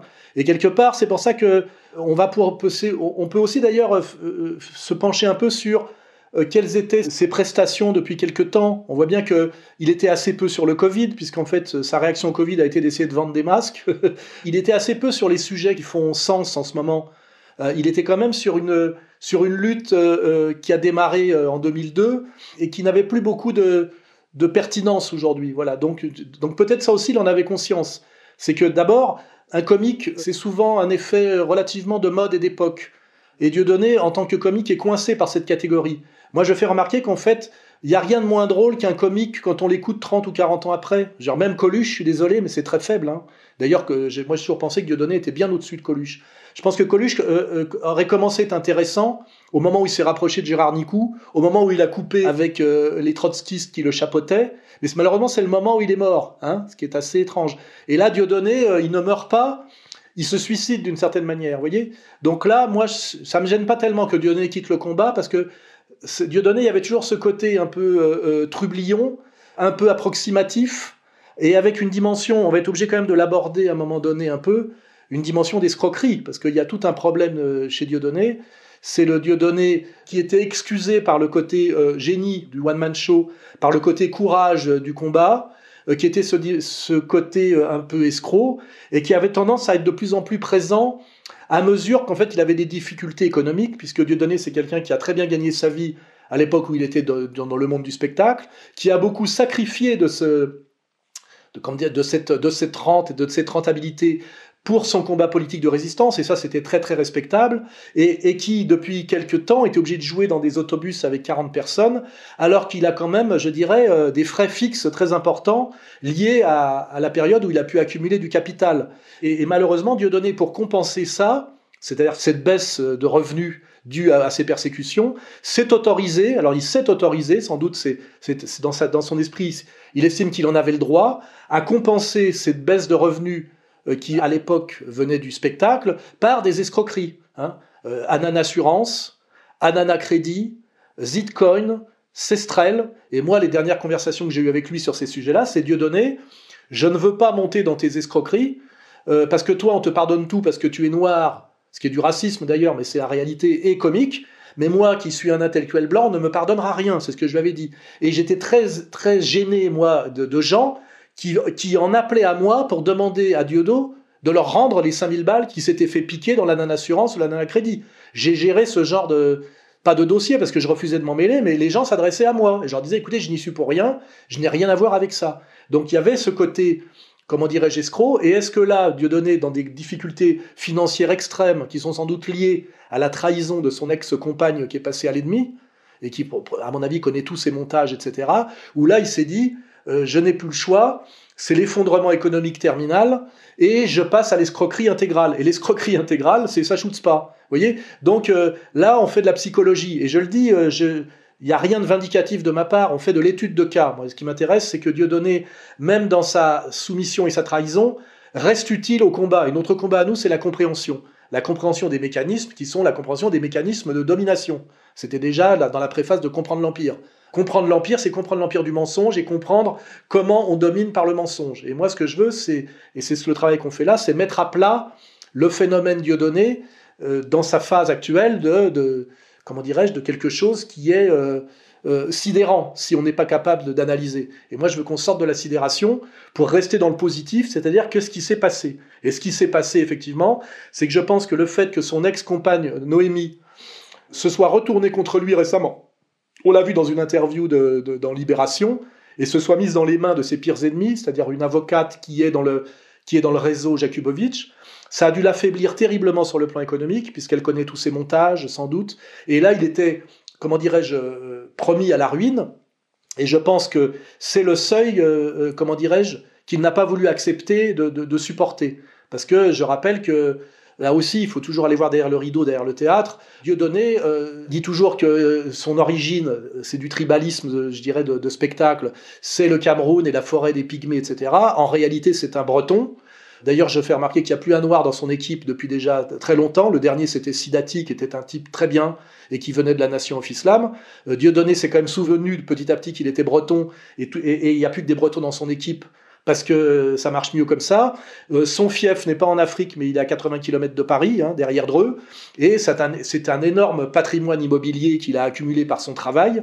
Et là, je pense qu'il était sur le point de le perdre. Et ça, il ne veut pas le perdre. Il préfère perdre euh, sa dignité, il, préfère abandonner le combat en race campagne et laisser ses supporters euh, face à l'ennemi désemparé que d'aller au bout d'un sacrifice qui serait effectivement de, je le dis, moi je le compare à Renoir, quoi. Je veux dire, Dieudonné n'a pas envie d'aller en prison. Là où il y a un, vrai problème euh, qu'il faut qu'il regarde en face, c'est qu'il a toujours fait comme s'il était prêt à aller jusqu'à la mort. En fait, euh, euh, c'est un peu la phrase de Voltaire, je me battrai jusqu'à la mort pour que vous puissiez exprimer ce que vous, ce que vous voulez exprimer, bien que je sois votre ennemi.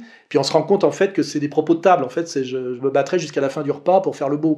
C'est là où, où effectivement il y a quelque chose un homme de spectacle qui en soi est déjà comporte une, grande émotion d'escroquerie. Hein. Le spectacle, c'est quand même aussi de la poudre aux yeux, du théâtre, euh, de la façade, etc. Bah, malheureusement, c'est cette dimension qui est consubstantielle à Dieudonné qui aujourd'hui prend le dessus totalement, hein, euh, ou euh, prend le dessus momentanément. Hein. Je, ne veux pas euh, lui jeter la, grosse pierre, je jette le, je jette le petit caillou. Hein. Et donc il faut bien intégrer la dimension d'escroquerie. On est, on est peut-être face là, chez Dieudonné, à une escroquerie suprême. Hein.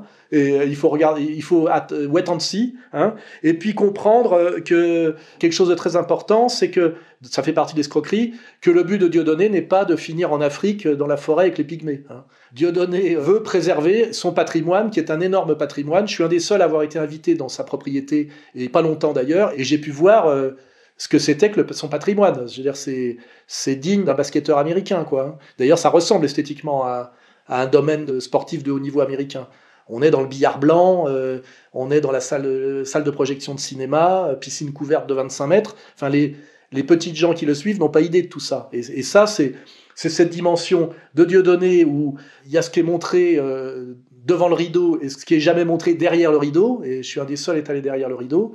Et puis qui fait aussi, je dirais, euh, sa fragilité morale et sa fragilité tout court en termes d'économie. C'est-à-dire que Dieudonné n'est pas prêt à aller au, sacrifice suprême, euh, qui est à dire de se retrouver ruiné en prison. C'est pas Nelson Mandela. Mais du coup, il finira pas non plus euh, président de l'Afrique du Sud, vous voyez?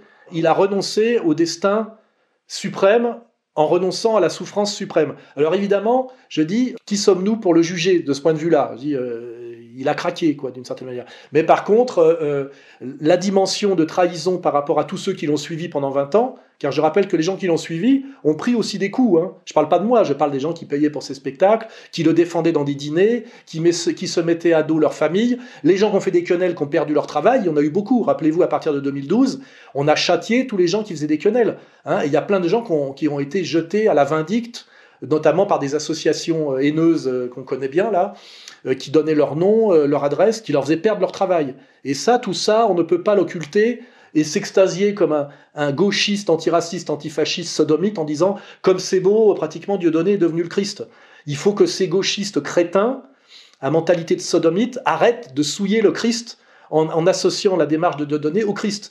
De ce point de vue-là, je reconnais que le catholicisme traditionnel est très utile pour nous laver quand même de cette conception gauchiste du Christ qui serait un type qui aime bien prendre des baffes dans la gueule. Hein, ça serait réduit à, un masochiste, vous voyez, avec une dimension euh, d'ailleurs derrière freudo-sexuelle. Hein, le, mec qui aime se faire dérouiller. Le Christ, c'est pas ça. C'est un combattant. Il est un combattant qui allait, qui allait jusqu'à la mort pour changer la face du monde. Hein. C'est-à-dire qu'on passe du judaïsme au christianisme. Et je rappelle que jusqu'à Vatican II, pratiquement, le Christ a été victorieux par son sacrifice pendant 2000 ans. Hein. C'est-à-dire pendant 2000 ans, la religion monothéiste s'est appelée le christianisme, et le judaïsme était quelque chose de minoritaire et de combattu, et de moralement critique, critiqué, c'est-à-dire euh, la religion du peuple déicide, la, religion de ceux qui avaient refusé l'amour. Hein, voilà, c'est tout ça qu'il faut intégrer. Et là, c'est vraiment le message que, au-delà de tout, j'en ai marre que ces connards de gauchistes aujourd'hui attachent à leur char de bêtises et de soumission systématique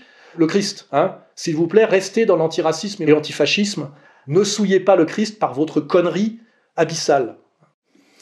Bon, en parlant de connards de gauchistes, on va pouvoir faire le lien avec Francis Lalanne. On va tirer sur un fil. Alors, euh, Xavier, quel rôle trouble joue ce Francis Lalanne dans la séquence actuelle et dans l'affaire Dieudonné, euh, selon vous? Alors ça c'est très intéressant parce que je pensais que, que Francis Lalanne était, euh, moi j'en avais l'image publique, c'est un personnage auquel je me suis jamais vraiment intéressé, je dois dire, et j'imaginais effectivement que c'était un peu un, un ego, euh, c'est-à-dire ce que, ce que vient de décrire Alain, ce que Chesterton appelait les vertus chrétiennes devenues folles. Et euh, dans le cadre d'une enquête que je mène en ce moment pour les documents sur l'opposition contrôlée, et nous, comme on, on, explique que chaque problème a un nom et un prénom, on fait une enquête sur les contrôleurs de l'opposition. Donc on a déjà publié il y a quelques années un portrait de Gilles William Goldnadel, donc qui lui contrôle au niveau politique, je la droite dissidente, et puis ensuite on a André Berkoff pour le niveau médiatique. On voit bien que tous ceux qui sont un peu anti-vax, un peu pro-russe, etc., qualifiés de complotistes, doivent passer chez Berkov, donc qui contrôle et qui effectivement est le meilleur ami de Gilles Goldadel et accessoirement de Jacques Attali. Et puis euh, Cyril Hanouna pour euh, le show business. Voilà. Donc les contrôleurs de l'opposition, Gilles William Goldnadel pour la politique, euh, André Berkov pour les médias et puis Cyril Hanouna pour le spectacle, le showbiz, etc. Et donc, dans le cadre de cette enquête, j'ai interrogé un, de mes contacts qui me disait, tu devrais t'intéresser justement à Francis Lalanne, mais il y a de ça euh, six mois.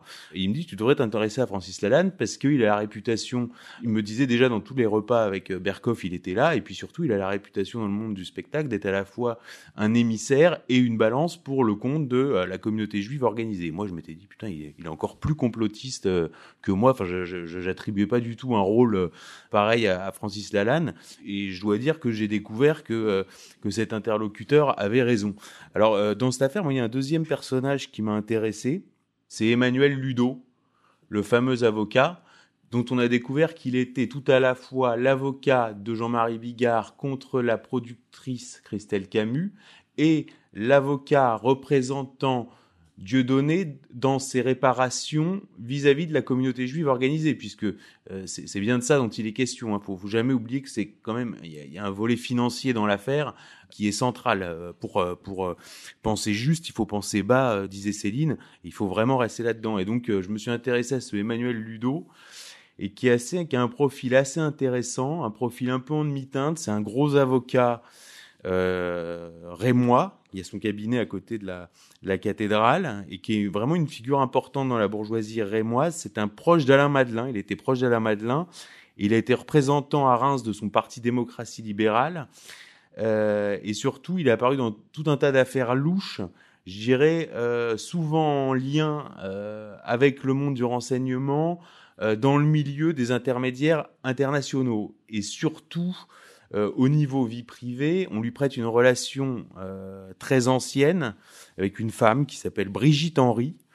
Et euh, Brigitte Henry qui est très connue dans le monde du renseignement puisqu'elle a été la collaboratrice directe d'Yves Bertrand, donc qui était à, la tête des RG entre 95 et 2004. Et à l'époque, cette Brigitte Henry s'occupait des affaires réservées et en particulier des affaires politico-financières. Donc voilà pour le profil d'Emmanuel Ludo qui prouve que c'est une affaire, je dirais, euh, sur plusieurs niveaux, effectivement, et parce que c'est plutôt un avocat qu'on va voir apparaître sur des affaires en eau profonde, dans des réseaux en eau profonde, sur des négociations sensibles, euh, liées effectivement à ce que certains appelleraient l'état profond, puisqu'on voit qu'il y a des connexions très étroites avec, euh, avec les, les RG via Brigitte Henry. Enfin, tout ça est, est, est très intéressant. Donc, euh, ça fait aussi partie des éléments de l'affaire qu'il faut suivre. Alain, sur ce triumvirat, euh, Golnadel, Berkoff, euh, Hanouna, euh, quel est leur objectif selon vous? Moi, ce que je fais remarquer, c'est que Hanouna euh, nous avoue, ce qui est marrant d'ailleurs, c'est qu'aujourd'hui, ces gens-là se cachent même plus, qu'il était au courant depuis trois mois de, de ces tractations euh, en profondeur avec euh, le grand rabbin de France, Israël, et cet avocat qui est le nouvel avocat de Dieudonné. Là où je dis que tout ça est du théâtre, euh, c'est qu'il ne peut pas, en termes de conflit d'intérêts, être à la fois l'avocat de Dieudonné, dont la productrice officielle est Christelle Camus, et l'avocat de Bigard, qui est en procès avec Christelle Camus. C'est pas possible. Donc de toute façon, ça veut dire qu'il est. euh, c'est pas qu'il y a un avocat de l'un contre l'autre, c'est qu'il y a une espèce de, de groupe là qui travaille en ce moment. C'est un groupe de travail qui intègre euh, effectivement Golnadel, Hanouna, peut-être Berkov va à un moment donné apparaître. Pour l'instant, il a envoyé euh, Elisabeth Lévy pour y aller peut-être progressivement. Et on a cette dimension sionisme international, cette dimension showbiz, qui les deux choses sont très connectées, et Dieudonné qui est ballotté euh, au milieu de tout ça et qui essaye simplement pour l'instant de survivre, c'est-à-dire de continuer à jouer et à rentrer des sous. Hein, voilà, parce que sinon, euh, je vous dis, euh, ça devait être sans doute des condamnations qui tombaient très violemment et par la trahison de Noémie, des gens qui avaient les moyens d'aller chercher l'argent là où il est, et qu'à mon avis, c'était la liquidation de son patrimoine, de son, gros patrimoine immobilier. Et je pense que c'est là, à un moment donné, où il s'est dit, foutu pour foutu, qu'on peut comprendre d'ailleurs comme ça. De toute façon, je ne veux pas mourir, quoi, parce que ce qu'on peut comprendre, euh, tant pis, je me déshonore, je me soumets momentanément, mais je reste en vie. Et surtout, peut-être aussi une des dimensions subversives de Dieudonné, c'est je fais à nouveau des grandes salles où les gens, euh, en grande quantité, et peut-être des gens qui ne seraient jamais allés me voir avant, vont venir me voir et vont découvrir que je suis drôle, que ce que je dis finalement est assez sympathique et c'est de, l'ordre de l'humour, hein, et c'est de l'esprit Charlie hein, en réalité, et que c'est pas normal que j'ai été persécuté comme ça pendant 20 ans et que c'était très abusif. Donc je pense qu'il y a dans le- le- l'espèce de sacrifice de Dieudonné, c'est en ça où il se croit christique peut-être, euh, où il se sent christique, dans son esprit c'est un sacrifice pour la vérité. Hein C'est-à-dire les gens vont se rendre compte que je ne méritais pas cette haine, ces persécutions, alors qu'en fait j'étais le comique le plus drôle de France, ce qui est indiscutable. Et, et d'ailleurs ce qui va nous amener à un autre sujet. Pourquoi Dieudonné était-il aussi drôle? Parce qu'il osait transgresser le politiquement correct, et la première mamelle du politiquement correct, c'est la Shoah intouchable. hein. On, ne fait, on ne plaisante pas sur les juifs. Seuls les juifs ont le droit de faire de l'humour juif, et c'est de l'humour très fin, dans les deux sens du terme. c'est un peu, c'est trop fin. hein, euh, et voilà. Et là, euh, la question, c'est que moi, j'ai vu le dernier spectacle de Dieudonné. Je rappelle que si je me permets de dire tout ça, c'est que moi, euh, samedi dernier, je suis allé le voir jouer à Genève. Donc j'ai vu son spectacle et après son équipe m'a invité à aller le voir dans sa loge et nous avons nous sommes vus dans sa loge en tête à tête. Hein et à aucun moment il m'a dit Alain demain il y a Mateshouva. Il m'en a pas parlé. Il m'a juste appelé quand je quand je, me- je m'en suis rendu compte euh, de façon un peu gênée en me disant c'est Francis Lalanne qui a organisé ça. Sous-entendu tout ça me dépasse. Ce qui est d'ailleurs un peu vrai. Mais je rappelle que le jour même où il a joué son spectacle, qui était le même spectacle à peu près qu'il joue depuis 20 ans, hein, c'est toujours le même fil, il était allé commémorer le suicide de notre ami Stéphane Blais. Je ne sais pas si vous voyez quand même le, le grand écart euh, entre cette, euh, cette trahison et cet hommage. Et c'est là que je dis que Dieudonné est un acteur qui est capable de jouer des tas de rôles très bien. hein. Et en fait, euh, malheureusement, euh, euh, il y a pas quelque part, il n'y a plus de séparation entre sa vie et la scène chez lui. C'est-à-dire que au milieu de l'après-midi, il était à honorer le suicide de Stéphane Blais. Il aurait pu presque à la limite mettre une petite. S'il était passé par Vichy, il aurait pu peut-être mettre un petit bouquet sur la tombe de Forisson. Et puis le soir même, euh, il parle de son grand ami, en- son grand frère en humanité, Golnadel. hein. voilà, ça c'est Dieudonné. Et la question que je pose, c'est si la communauté l'oblige à enlever ce qu'elle estime inacceptable dans, dans son humour et dans ses sketchs, Dieudonné ne- deviendra aussi peu drôle que les autres comiques pas drôles qu'on subit depuis 20 ans et que plus personne ne veut aller voir. Il sera aussi peu drôle que Gad Elmaleh, euh, qui d'ailleurs euh, a piqué tous ses sketchs aux États-Unis, euh, comme on le sait aujourd'hui. Euh, il sera aussi peu drôle qu'Elie Moon. Il y a très longtemps qu'Elie Moon n'est plus drôle. Et chaque fois qu'il est interviewé, c'est pas pour, euh, pour faire des plaisanteries, c'est pour dire à quel point il regrette que Dieudonné euh, ait mal vieilli parce que c'était tellement génial quand ils étaient ensemble. Ce qui est vrai, mais je rappelle que contrairement à ce que peuvent croire les esprits racistes, parce qu'il y a toujours un fond de racisme automatique, c'est que dans le duo euh, Dieudonné et Elie Moon, celui qui écrivait les sketchs était Dieudonné, l'autre il est incapable d'écrire quoi que ce soit. C'est-à-dire que le génie créatif, l'auteur de- des sketchs, c'était Dieudonné. Et que Dieudonné est capable depuis 20 ans de pondre deux spectacles par an. Alors on peut dire que depuis quelques années, un- euh, il y a eu un, un- un pic à haut de la sommet en 2002, euh, haut de la montagne du comique en 2012, et qu'après c'est un peu répétitif et tout ça, mais n'empêche que c'est le comique le plus drôle qui est capable, je vous dis, de- depuis 20 ans, dans la tourmente, de produire deux spectacles par an qui sont quand même des spectacles très drôles et sans équivalent euh, en France. Euh, même si Gaspard Proust a été drôle à un moment donné, qui est d'ailleurs euh, au départ un copain et un, de mes fans, si l'autre, la, bonne femme, dont j'ai oublié le nom, a été drôle, en général, ces gens-là sont drôles sur un ou deux spectacles et après ils passent à autre chose, ils n'arrivent pas à durer. Et Dieudonné est, est une solidité et d'une, de ce point de vue-là incroyable. C'est pour ça que je me dis, moi, que le monde, de- le monde du show business se dit, c'est quand même une mine d'or. Et je veux dire, maintenant qu'il a fait. euh, En fait, tout le monde disait si Dieudonné faisait sa teshuva, on pourrait le recycler. C'était le message d'Elysée Moon de chaque semaine. D'ailleurs, il avait plus que ça à dire, Elysée Moon. Hein. Euh, Dieudonné, euh, quel dommage, machin, etc. Donc, euh, la question, c'est est-ce que la communauté va le laisser continuer à vanner comme il vanne Parce que moi, j'ai vu son dernier spectacle. Il y a quand même toujours le juif euh, qui prétend récupérer le pognon de toutes les souffrances euh, des autres. Il y a toujours ces personnages. Et puis, il y a un nouveau personnage qui est d'ailleurs son renouvellement et qui est très drôle, qui est Paprika, c'est-à-dire la LGBT, hein, le, travelo, le, transsexuel. Et, normalement, ça aussi, ça tombe sous le coup de la loi aujourd'hui. hein. C'est le H de la DILCRA.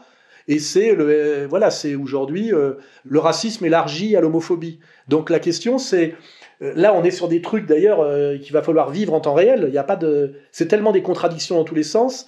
C'est que pour de- que Dieudonné continue à être drôle et à remplir les salles, il faut qu'il ait le droit d'être encore subversif. Il n'y a de subversion que les vrais sujets subversifs, hein, c'est-à-dire vanner sur les juifs, vanner sur les PD. Hein, euh, c'est pas vanner sur les téléphones portables et vanner sur l'extrême droite. Hein, et que donc si euh, euh, s'ils veulent que Dieu- Dieudonné reste drôle, il faudra qu'ils le laissent continuer à être transgressif, et ça, ça me paraît étrange. S'il lui censure son humour, il finira par être pas drôle. Alors, est-ce que c'est là-dedans une stratégie, la même stratégie qu'ils avaient appliquée à Tadei? Tadei faisait une émission qui faisait beaucoup d'audimat et qui était très bonne parce qu'il invitait et Soral et, euh, et Attali, on va dire, hein, c'était ça. Petit à petit, avec euh, les cerveaux malades et liste noire Cohen, ils lui ont interdit d'inviter des gens, je dirais, qui étaient dans une opposition à, l'idéologie dominante. Résultat des courses, ses audiences se sont un peu effondrées. Et puis comme ces audiences s'effondraient un peu parce qu'on s'y faisait chier, à nouveau comme ailleurs, eh ben ils l'ont euh, viré de l'antenne.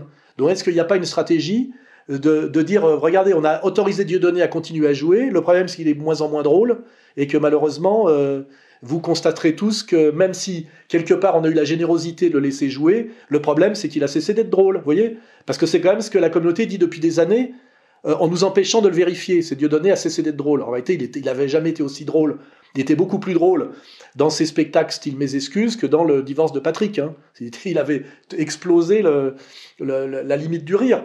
Et, et là, est-ce que la stratégie perverse, ça serait pas euh, bah, Dieudonné euh, a fini d'être drôle, comme Tadei a fini d'être euh, d'être intéressant comme journaliste, etc. etc. C'est-à-dire Dieudonné essaye de survivre coûte que coûte pour essayer de placer euh, une quenelle, euh, je sais pas comment, et les autres se disent, mon bonhomme, euh, on va t'accompagner jusqu'à la mort la pire, qui est la mort à la fois ignominieuse et silencieuse et sans public. Hein. C'est-à-dire, euh, on va te couper totalement de toute possibilité d'héroïsme et donc de mémoire, parce que ce qui est intéressant avec les grands personnages qui tiennent jusqu'au bout, c'est que ce sont les figures d'insoumission pour l'éternité. Hein. On se rappelle euh, des grandes si on parle de Robin des Bois, si on parle de euh, De Gaulle, l'homme qui a dit non, etc., etc. C'est que finalement, là euh, aussi, c'est pareil. De Gaulle pour Gaulle, Dieudonné pour sauver son patrimoine immobilier renonce à la postérité. C'est un peu ça. Hein le matériel et spirituel. Hein. On est quand même sur des catégories. C'est pour ça que je dis, on fait de l'étude de cas. Moi, je, suis au-delà de la question de mon ami ou mon ex-ami Dieudonné, enfin en tout cas mon camarade, euh, mon camarade, je dirais. Ami, c'est, je sais pas, je suis pas sûr que Dieudonné ait jamais eu aucun ami. Ça, c'est encore un autre sujet. Il a des partenaires, il a une tribu, euh, mais des amis, je crois que c'est pas dans ces catégories. Mais c'est pas grave. En tout cas, mon camarade et mon frère de combat, je pense que c'est tout ça qu'il faut dire sur lui je dirais, pour euh, être au-delà de ce que nos ennemis aimeraient, c'est-à-dire une bataille de chiffonniers. D'ailleurs, sur la démonétisation de Frédéric Tadei, on, peut être sûr que Cyril Hanouna avait joué un, un, rôle certain dans cette affaire. Euh, et il semblerait Petite anecdote que Frédéric Tadei serait attendu euh, sur les antennes de CNews. Bon, on, en reparlera, c'est pas forcément le, sujet direct. Mais Alain, je voulais quand même vous entendre euh, sur cette euh, gestion de l'opinion par ce triumvirat Golnadel, Berkoff, Hanouna. N'avez-vous pas l'impression d'être finalement la cible en creux de cette nouvelle gestion de l'opposition contrôlée? Parce qu'il ne reste plus que vous si Dieudonné est une prise de guerre. Bah, c'est un peu s'il n'en restait qu'un, je serais celui-là. Hein, la, fameuse chanson c'est Eddie Mitchell en français, je crois. Oui, parce qu'on voit bien que c'est ce qu'a dit Elisabeth Lévy. Elle a dit euh, de toute façon, Dieudonné, euh, sincère ou pas, c'est un antisémite de moins, et, surtout, ça n'a jamais été un intellectuel. Il y a quand même l'idée très raciste de, des gens qui sont face à nous et qui, de toute façon, sont foncièrement des, on va dire des racialistes hein, et des racistes. C'est au cœur même. Il suffit de lire Maïmonide, hein, euh, qui est en plus un réformé. C'est même pas un dur de la. Ce serait, censé un, un, type de gauche dans le camp d'en face. C'est que leur idée, c'était en fait le cerveau de Dieudonné, c'est Soral. C'était ça leur idée. Et maintenant euh, le cerveau de Soral dans un noir antiraciste qui aurait évolué, c'est quand même une machine de guerre incroyablement efficace et dangereuse pour l'idéologie dominante et la domination. C'était ça leur idée. En réalité, tout ça est un peu, euh, comment dirais-je, du fantasme raciste de l'ennemi. Dieudonné euh, n'a jamais été la créature de Soral, et c'est plutôt moi qui ai souvent été obligé d'avaler des couleuvres et des approximations et de gérer, je dirais, sa, sa clientèle originelle qui était quand même très communautaire, très anti-française et très sur la, mythologie euh, africaniste, etc. Euh, c'est-à-dire que l'ennemi, effectivement, peut voir, euh, on isole Soral, il reste seul, ce tandem est, détruit, Soral est affaibli, et puis maintenant on va régler la question Soral. Alors je pense que la question Soral, ils ne peuvent pas la régler par la Teshuva, parce que je le rappelle, cette Teshuva, Golnadel me l'a proposée en bonne et due forme. C'est pour ça que je sais exactement comment ça se passe. Hein. Euh, en 2003, hein, il est venu me voir. D'ailleurs, c'est passé par Berkoff. Ça s'est passé d'abord euh, chez VSD avec Christine Kelly. Après, ça s'est passé sur euh, LCI avec Patrick Buisson. Donc, vous voyez, il y a des trucs. Et Goldnadel, à un moment donné, m'a dit Alain, si tu veux, c'était la phrase, vous savez, que Goebbels avait dit à Fritz Lang, tu peux être juif si tu veux, c'est nous qui décidons. Un type intelligent comme toi, qu'est-ce que tu as à faire à t'emmerder avec ces nègres et ces bougnoules? Euh, On a une place pour toi. Simplement, ton truc, c'est de ne pas... Par... Il faut... Ton truc, c'est de faire reluire les gonzesses. Ne touche plus à Israël. C'était ça la phrase. Et, et si et, et on peut même t'avoir euh, une émission à TF1. J'ai eu droit à tout ça. Hein avec du cher vieux, etc. Alors ce qui est marrant, c'est que j'ai eu droit à des, à flatteries, à des invitations, euh, y compris au restaurant. C'était à la Lorraine, brasserie, place des Ternes. Et puis euh, à la fin, la, réponse finale que j'ai donnée, euh, je vais pas, un jour j'en parlerai spécifiquement étape par étape comment il y avait la carotte et le bâton, comment ces gens la font, etc. Et il fallait que je fasse teshuva, c'est-à-dire que je signe une pétition pro-israélienne anti-palestinienne pour qu'on estime que on me réintégrait dans le, dans le circuit. Et évidemment, alors j'ai demandé quelques jours pour réfléchir parce que euh, j'avais besoin euh, quelque part de, pas de réfléchir, mais d'assurer un peu ma sécurité parce que j'étais assez menacé physiquement en même temps. Je vois, c'est assez marrant comme ces gens-là fonctionnent. Hein. Il y avait le fils qui me menaçait, le père qui proposait de me protéger. Et à la fin, quand j'ai à la dernière entrevue, c'était au téléphone hein, d'ailleurs, j'ai dit j'ai bien réfléchi, je préfère crever. C'est ce que j'ai dit. Moi, voilà. Et l'autre m'a dit Alain, tu viens de perdre les derniers amis que tu avais dans la communauté. Et quelques temps après, je me retrouve au tribunal. Gonadel s'assoit à côté de moi pour des raisons de petitesse du tribunal, pour ceux qui connaissent, hein. et il s'assoit à côté de moi, et il fait comme s'il me connaissait pas, il m'a même pas dit bonjour, voyez C'est-à-dire je n'existais plus. C'est comme ça que ça marche, quoi. Et voilà, la phrase que Dieudonné a pas dite, que moi j'ai dit, c'est « je préfère crever ». Et lui a dit euh, je veux survivre. Voilà. Et alors peut-être qu'il avait beaucoup plus à perdre que moi. euh, peut-être que euh, y a 20 ans, il aurait, il aurait préféré dire je, préfère crever, et puis qu'aujourd'hui, euh, l'âge venant, pensant peut-être à ses enfants, à transmettre le patrimoine à ses gosses, etc., etc. Et ben euh, ça, voilà, ça se, ça se joue à ça. Mais en tout cas, je dis bien, moi, je connais tout l'arrière-plan euh, de Dieudonné et tout l'arrière-plan de la communauté à qui il a fait Teshuva. Parce que j'ai donné 20 ans de ma vie pour tout connaître de l'intérieur. Donc je sais tout. Voilà. Et alors après, si je suis affaibli ou pas, ce que je remarque, moi, c'est qu'au moment où Dieudonné euh, passe à l'ennemi, parce que c'est ce qu'il vient de faire, hein, en tout cas, c'est que nous, on a des contrôles fiscaux euh, qui se multiplient, des convocations à la police qui sont élargies de ma personne à d'autres à d'autres gens de mon organisation. Il y a une volonté d'exterminer l'organisation sorale qui passe par une autre stratégie que celle de Dieudonné, qui est euh, les persécutions. Je rappelle que la première persécution politique en France, c'est la persécution fiscale, hein, les persécutions fiscales et puis les persécutions judiciaires. hein, voilà. Et ça, on est, nous, et quand je dis nous, euh, je, m'adresse d'ailleurs aux gens qui sont là, on est en plein dedans. C'est-à-dire que on voit bien que on est dans une période aggravée, je dirais, d'un point de vue mondial, avec Poutine qui devient le chef de la résistance, et on voit bien que les gens qui sont en face, qui se sentent fragilisés, veulent se dépêcher de mettre à mort tous les gens qui pourraient sans doute être efficaces contre eux si le rapport de force changeait un peu. Hein, voilà. C'est-à-dire euh, euh, mettre à mort Soral avant que Soral puisse effectivement euh, ressurgir en France grâce à, à la victoire des Russes en Ukraine, si je prenais des raccourcis. hein. Donc on est dans un moment comme ça de transition, de changement radical, où ceux qui tiennent encore le manche, mais qui le tiennent moins fermement, veulent se dépêcher d'exécuter leurs opposants avant que ces opposants soient libérés de prison par les nouveaux vainqueurs. hein, ça serait ça. Donc on a cette accélération de la violence qui s'exerce sur moi et mon, et mon organisation ou mon groupe en ce moment. Et effectivement, euh, la stratégie contre Soral, qui est, flatteuse, c'est lui, on ne pourra pas le soumettre, on ne pourra pas le retourner, euh, on va le détruire. Et puis Dieudonné, on a fait autrement. Et puis effectivement, s'il y a Soral euh, détruit et en prison et Dieudonné passé à l'ennemi, euh, ou au moins faisant le gugus pour, pour essayer de survivre, et ben effectivement, c'est les deux piliers, je dirais, les- plus sérieux de la de ce qu'on pouvait appeler ce qu'on a appelé la dissidence à une époque et qu'il faut appeler plutôt la résistance, qui serait effectivement euh, détruit. Et on en est là, effectivement. Youssef, est-ce qu'on vous a proposé la Teshuvah Non, non, mais par contre, il s'est passé quelque chose de surprenant dans la semaine où il y a eu justement la, la Teshuvah de Dieudonné, je crois que c'était quelques jours avant. Ça a été pour la première fois une invitation par i24 News. Alors, euh, i24 News, pour ceux qui savent pas, c'est la, chaîne de télévision euh, israélienne qui appartient à euh, Patrick Drahi, le milliardaire israélien, qui est propriétaire notamment de BFM TV. Et ça a été une invitation, je pense pas que ce soit un piège en fait. Euh, le, thème c'était euh, les Gilets jaunes, le retour des Gilets jaunes. Alors, euh, i24 News ne peut pas ignorer euh, le gros... Enfin, je, suis un peu connu pour avoir fait des analyses sur les, Gilets jaunes et, les évolutions sociopolitiques en France, mais disons que c'est 20 à 25% de mon travail, ça. 80% de mon travail, c'est le judaïsme, le judaïsme antique, le sionisme israélien, euh, la politique, euh, politique israélienne et néoconservatrice. Et, euh, et donc, I- I24 News euh, m'invite, et c'est après que j'ai appris pour le, la Teshuvah de, de Dieudonné, quelques jours après. Puis bon, j'ai vu sur Twitter un, président d'honneur du, du CRIF qui s'est mis à me suivre, mais ça c'est peut-être anecdotique. Mais là, je me suis dit, il est en train de se passer quelque chose. De- 2023 euh, débute. On est euh, dans une séquence quand même de révolte en France qui, commence pas en 2018, mais en 2013, avec les bonnets rouges.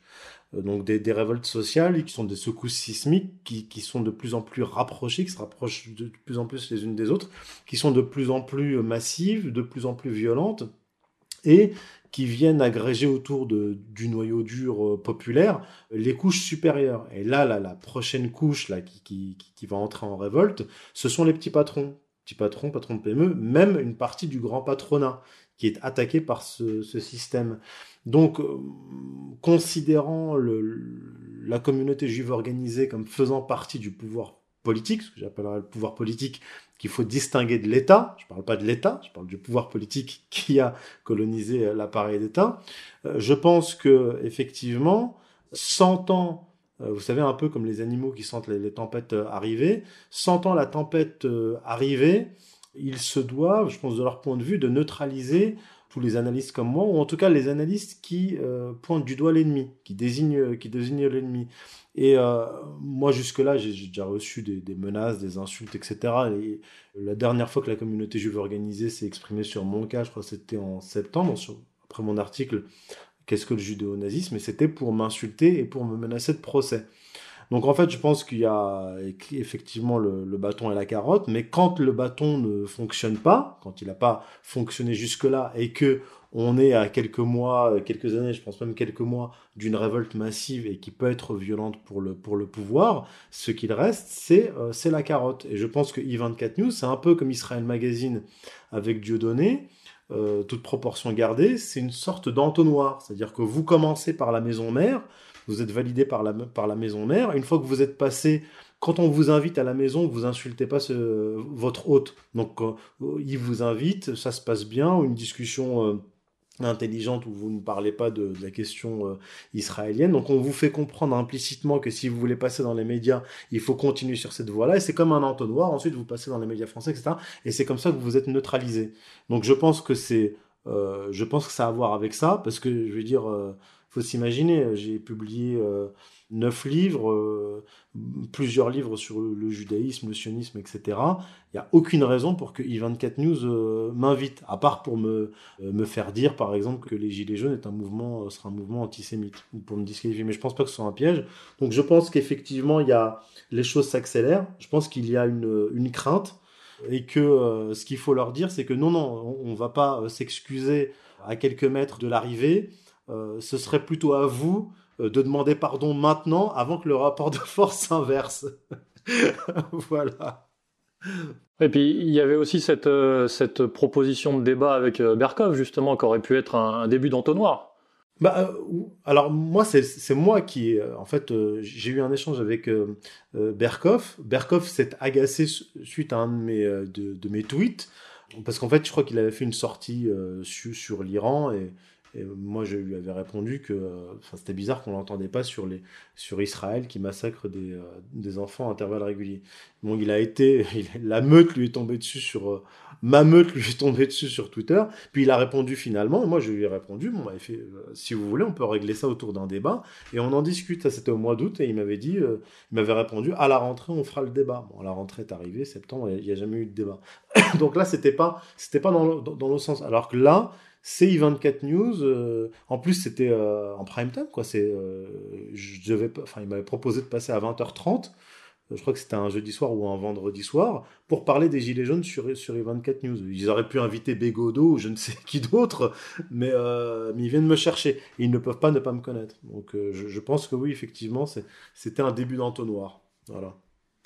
Bien, messieurs, on va pouvoir conclure. Xavier, peut-être un mot sur euh, Berkoff ou sur euh, simplement sur l'affaire Dieudonné, la Teshuvah, un peu de promotion pour faits et documents? Non, parce que ce qu'il y a, c'est qu'il faut, il faut effectivement euh, suivre ça comme un cas d'étude que nous on intègre là donc euh, comme euh, comme j'expliquais à notre série sur les, les contrôleurs de l'opposition je préfère ce terme là que l'opposition contrôlée qui est un truc gazeux. Euh, vraiment chaque problème a un nom et un prénom. Il y a, les, y a ensuite il y a les gens qui sont reçus au micro. Qui peut être reçu chez Berkov qui n'est pas reçu? Tu racontais ton cas par exemple Youssef. Par exemple Pierre Hillard pourrait dire pareil. Pourquoi Pierre Hillard? Voilà quel est le seul facteur quel est le seul tabou etc donc les contrôleurs de l'opposition ça me semble beaucoup plus porteur comme concept. Et donc du coup le traitement de l'affaire Dieudonné sera effectivement intégré dans cette série qu'on vendra donc bon au numéro effectivement. Et puis sinon sous forme de série avec donc Gilles William Gonadel, André Berkoff et Cyril Hanouna puisque là on voit vraiment ce dispositif là et puis sinon on sort une autre série qui est là me, est, également intéressante puisque je voulais écrire sur Mélenchon. Et puis finalement euh, euh, en accumulant de la documentation mon dossier Mélenchon est devenu un dossier Ruffin. Donc une, une grosse grosse enquête sur François Ruffin euh, qui est un personnage effectivement a priori sympathique euh, puisque c'était un journaliste de gauche antimondialiste euh, qui, qui, qui vient en soutien aux, aux petites gens euh, victime de la, mondialisation heureuse d'Alain Minck, et puis qui est devenu député France Insoumise, qui a eu le courage de soutenir les Gilets jaunes, etc. Et puis là, deux biographies sont parues coup sur coup, donc une biographie favorable qu'il a fait faire chez son éditeur, et puis une biographie à charge, et donc le, nombre d'informations s'est accumulé, et donc on, voit euh, et on révèle certaines, certains aspects méconnus du personnage qui expliquent peut-être, euh, par exemple, sa promotion au César, c'est-à-dire à la grand-messe du cinéma français, le fait qu'il ait fait la une du New York Times, c'est-à-dire que pour un militant anti-mondialiste faire la couverture du New York Times, c'est quand même bizarre. Là, il vient de faire la couverture du Nouvel Observateur comme étant en étant désigné et intronisé par le nouvel observateur comme le euh, successeur annoncé euh, de Mélenchon, lequel est diabolisé? Alors pourquoi Mélenchon se retrouve d'un coup diabolisé avec cette affaire Quintenance où en fait son fils euh, naturel se trouve dégagé de la vie politique pour une affaire vraiment dérisoire? Et pourquoi Ruffin est à ce point-là promu? Et en creusant on découvre un personnage qui s'est toujours couché donc il avait lâché Nuit debout après l'expulsion de Finkelkraut. Euh, il s'était couché sur Chouard au moment des Gilets jaunes. Euh, sur l'affaire Traoré, où au début il n'avait pas voulu soutenir la famille Traoré. Ensuite, il s'était excusé en se comparant d'ailleurs au Jaurès de l'affaire Dreyfus. Enfin un truc assez assez incroyable. Je note qu'il a voté, il a appelé à voter deux fois Macron. C'est les deux fois où Macron s'est présenté à l'élection. Et donc en creusant, eh ben, on va découvrir qu'il y a des liens beaucoup plus profonds, beaucoup plus intimes entre Emmanuel Macron et euh, François Ruffin, sans doute des dossiers euh, réciproques euh, l'un sur l'autre de part et d'autre, et sans doute un, pacte tacite entre les deux. Donc voilà, c'est une biographie de, de François Ruffin qu'on sort qui est assez poussée parce que je pense qu'effectivement, il vient d'être intronisé comme euh, le chef d'une nouvelle gauche plurielle débarrassée de Mélenchon qui, euh, il faut le dire, alors avait adopté une tactique euh, woke intersectionnelle gauchiste assez insupportable, mais qui, au profond de lui, avait une compréhension très fine des enjeux monétaires, financiers relativement au dollar, qui avait des, des, positions sur les relations internationales qui étaient réellement non alignées. Et donc Mélenchon était devenu dangereux et on a vu un certain nombre d'éléments se coaliser justement pour faire tomber Mélenchon et faire monter Ruffin, qui a priori est plus antimondialiste, qui a priori est plus sympathique, etc., et qui en vérité est quelqu'un de bien plus fragile. Donc, euh, donc voilà pour l'actualité de Faits et Documents. Merci Xavier. Youssef, un, mot de conclusion? Bah, Un mot de conclusion pour évoquer l'affaire Dieudonné. Quand j'ai vu la Teshuva, j'ai eu l'impression de voir un, marathonien qui avait fait 20 km et qui avait abandonné euh, quelques mètres avant la fin, mais sans savoir euh, qu'il était à la ligne d'arrivée. Donc euh, c'est quand la victoire est proche que ça devient plus difficile, qu'on perd des gens. ils ont neutralisé pas mal d'adversaires, d'ennemis, même d'ennemis, pas des adversaires, des, des ennemis. Mais ce qu'il faut dire, c'est qu'il faut pas, pas perdre espoir. Et c'est dans les situations les plus désespérées, comme disait Machiavel, que parfois on trouve les, les, les meilleures opportunités. Donc ne pas perdre espoir. Merci Youssef. Alain, votre mot de la fin? Oui, c'est un peu le même que Youssef. Hein. Il faut prendre de la hauteur sur tout ça et essayer de comprendre ce qui se joue euh, au-delà de Dieudonné. Je dirais il faut passer de Dieudonné à Poutine d'une certaine manière. Hein. et qu'effectivement, quand on monte d'un cran, on se dit que Dieudonné, finalement, euh, n'a pas tout à fait sa place quand il s'agit vraiment d'être dans le combat politique, intellectuel, voire spirituel euh, des plus sérieux. Quelque part, il retourne un peu dans son domaine qui est le domaine du spectacle, avec tous les charmes que ça a et toutes les limites que ça a. Moi, ce que j'espère, c'est qu'il nous prépare, il nous travaille euh, ce qu'on pourrait appeler une spa inversée, et qu'il n'a pas dit son dernier mot, hein, et que ce n'est pas... Euh, on est effectivement dans un, dans un rôle et un sketch de soumission intégrale et de retournement intégral qui est tellement énorme qu'il essaye de nous faire passer un message en contrebande, et peut-être qu'il tentera une dernière pirouette dont il a le secret, mais disons que moi je ne peux plus le suivre sur des comment dirais-je sur de la voltige aussi dangereuse hein. c'est voilà euh, double salto arrière sur le tiroir caisse moi c'est pas ma stratégie hein. et donc ben je lui souhaite euh, bonne chance et franchement euh, le tout le bien que je peux souhaiter à, un camarade de, de, 20 ans hein, et un partenaire de 20 ans mais je pense que nos chemins se séparent là et euh, que les ennemis euh, je pense parfaitement identifiés, ne comptent pas sur moi pour, comment dirais-je, euh, me comporter comme eux, hein, c'est-à-dire le lyncher, euh, me déverser ma haine, etc. etc. J'ai plutôt, euh, quand je réfléchis, un agacement euh, pour ce public ô combien stupide qui s'extasie sur le, la dimension christique de Dieudonné. Ça me paraît être une telle bêtise, un tel contresens que c'est ça qui m'agace le plus cette, voilà, cette espèce de France de gauche imbécile qui est en fait le, le fruit du gauchisme, quoi, qui me désespère le plus. Hein, ces éternels cons, ces éternels losers, ces éternels baisers, quoi, et qui en redemandent. Voilà, c'est ça qui, c'est ça qui me déprime le plus. Et, j'espère que, euh, voilà, que, que leur réservera à eux aussi euh, euh, une petite surprise dont il a le secret. Et je l'embrasse bien fraternellement, malgré tout. Merci Alain.